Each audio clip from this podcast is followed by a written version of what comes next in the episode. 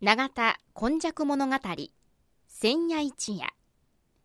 この番組はプロジェクト M の提供でお送りします。神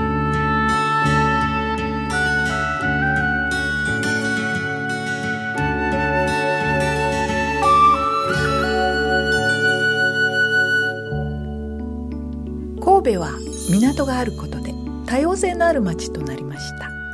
しかしその港というのは神戸港だけを指しているのではありません。山から海へと注ぎ込む川のある地域には素晴らしい砂間が広がり海の流れと川の流れに相まったこの永田地域一帯も神代の昔から自然の生んだ港がたくさん点在していました。永田の多様性これがこれからの時代の大きな力になるというこの地の歴史を掘り起こしながら未来予想図を皆様にお届けするという番組です。毎週土曜日の夜の7時15分からの15分間 FMYY からお届けします。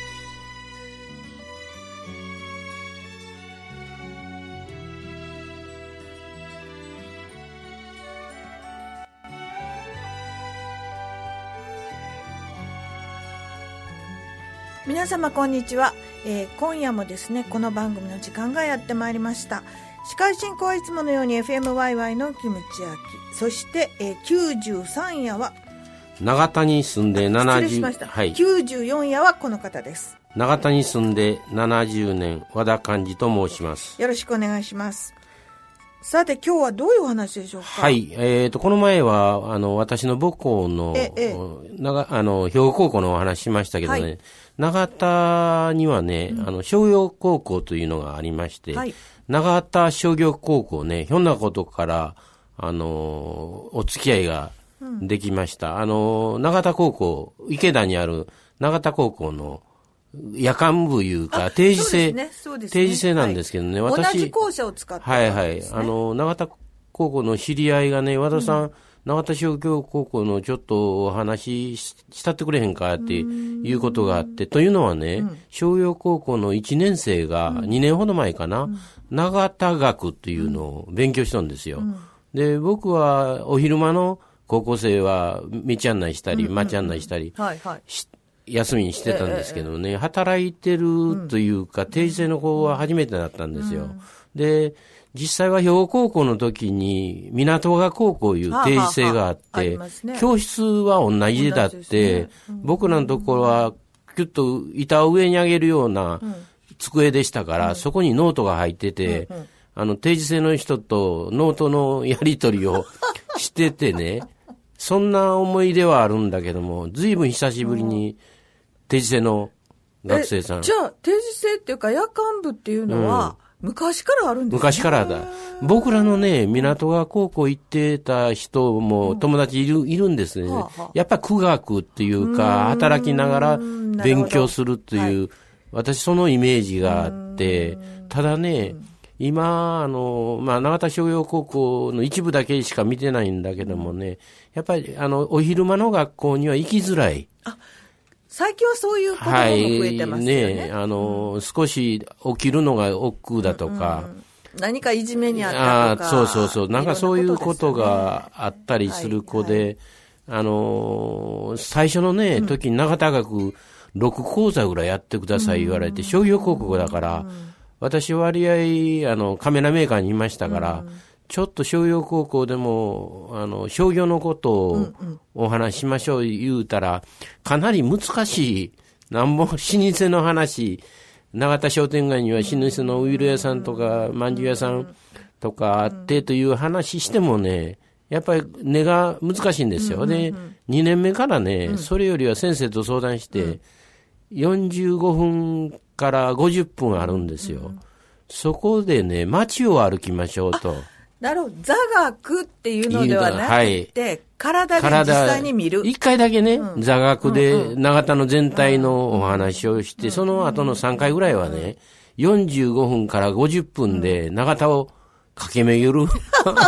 でも結構きついですね。きつきついんよ。学校から出発ですよね学校やなしにね、はい永田神社の、あのー商店街の鳥居前、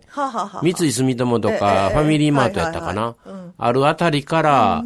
学校に50分で戻ってくると。なるほど。で、あのーだけど永田商業高校っていうのは山のかなり上です中よね。国にあるから、かなり何回か、あの、時間を守らないかんからね、あの、こう、うろうろうろうろして、三つのコース作ったんですよ。一つはね、やはり永田神社、永田商店街の歩き方、まな、あの、おが拝み方みたいなやつと、それからもう一つは大発見があったんやけど、池枝のね、あの、スポーツセンターとか、あの、あれ、観音山とか、はあの、池田村とか、まあ村へ今池田、あなんとか町、上町とか、ありますでしょう。あのあたりと、それからもう一つはね、産業をちょっと知っとってもらわないかんと思って、増田製粉。までね、え、南や。ももつい、そこで走りながらね、行ってね、帰ってくる。それちょっと、和田さん自転車乗っていや、乗ってないな。もう生徒走っとったけど。いや、そこまでだけど、50分あったらね、は生徒、帰ってきた !5 分余したぐらいにね、頑張ってくれるんですよ。それもね、1年目の座学の時はね、なんかしょうもなさそうにね、なんか、この年寄りの言うことやから思ってたけど、やっぱり歩くいうのはものすごい楽しそうやね。あの、みんな見とる景色でも説明が加わったら違ってきてですね。そうですね。ただこう、あの、ただの通路だったのが、はいこう、人が見える、街が見えるっていうようにに変わりますね。変わってくるからね。で、僕にとっては、あの、長田の上の観音山とかいうのは昔ね、あの、行ってて遊び場だったから行ったことはあるんだけども、あんなとこまで遊びに行ってたんですか？竹取りに行くんです。笹取りに行くんですよ。本当に？男の子やからちゃんばらしたいから、あの、高取さんの近くまで行かんと、観音山まで行ったら笹があるから、そこ切って帰ってきて、それで、ちゃんばら、昔の子は校区関係なしに 飛び越えていくのね。だからあそこら辺は、だから、ものすごい、あの、ため池もありましたしね。はあ。の、釣りは僕あんまり好きじゃなかったから、船釣ったってしゃあないから、あの、竹取ったり、まあ、冒険みたいな、したりしとったとこからね、今、今随分開けたけども、その面影があるとか、あこの観音山のとこに永田図書館が一番オリジナルのは、あ、あ、あの辺にあったんですね。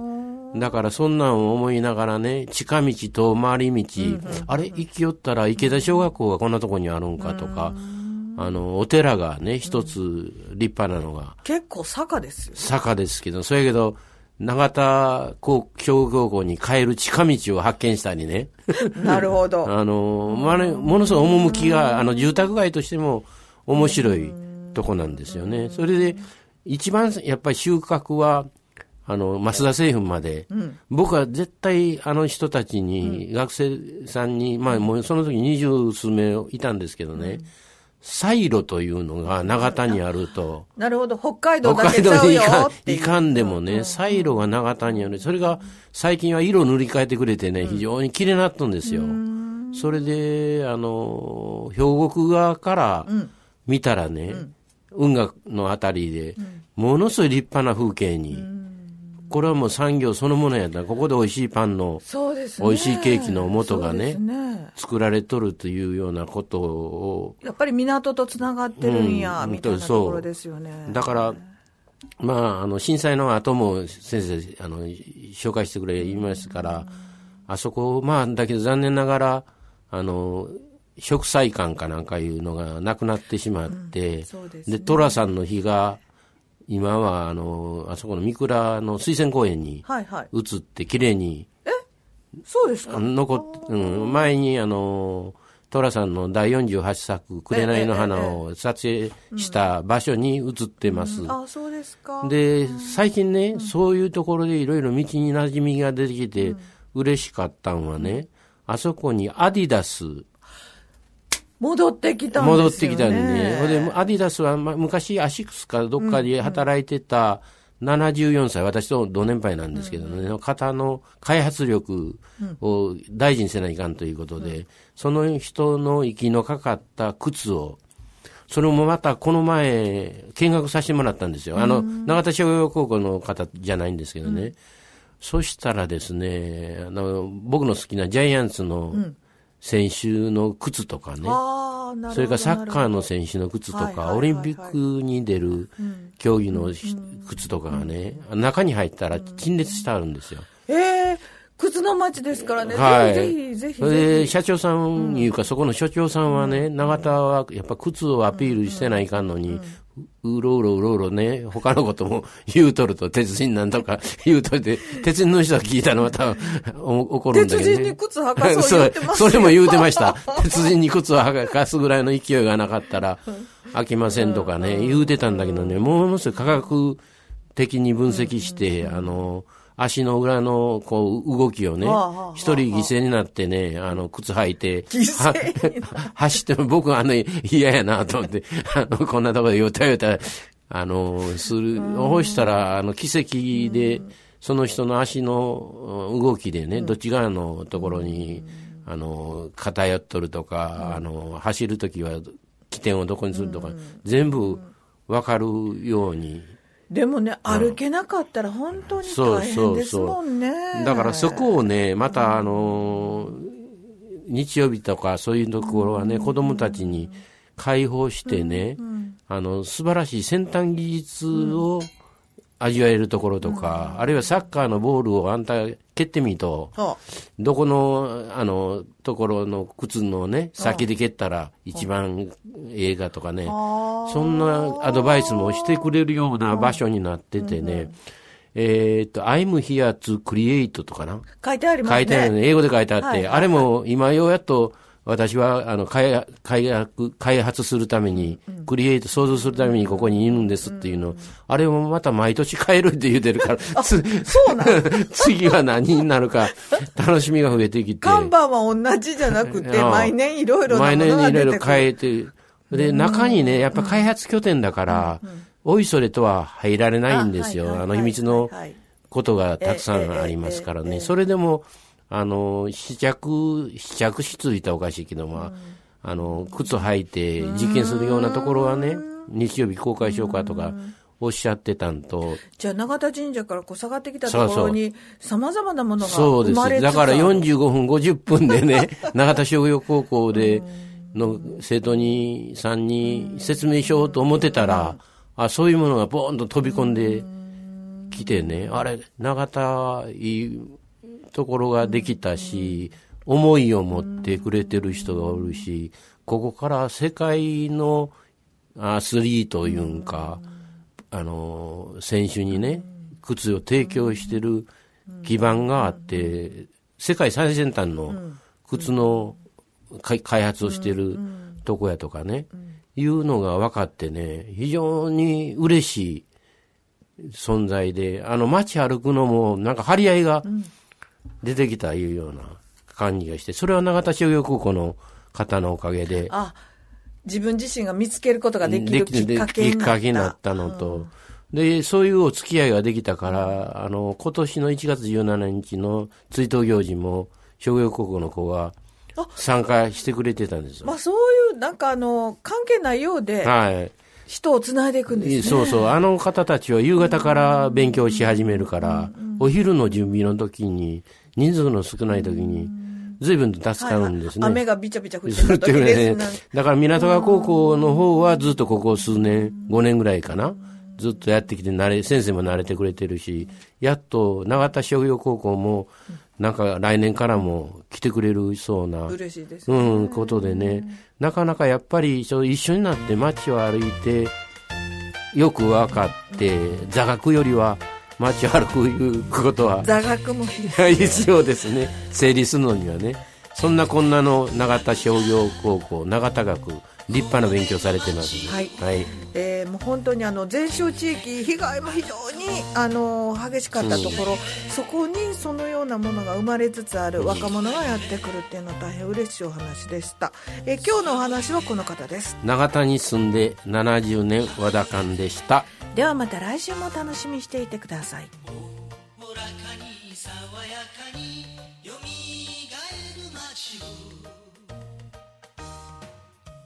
永田今昔物語千夜一夜この番組はプロジェクト M の提供でお送りしました。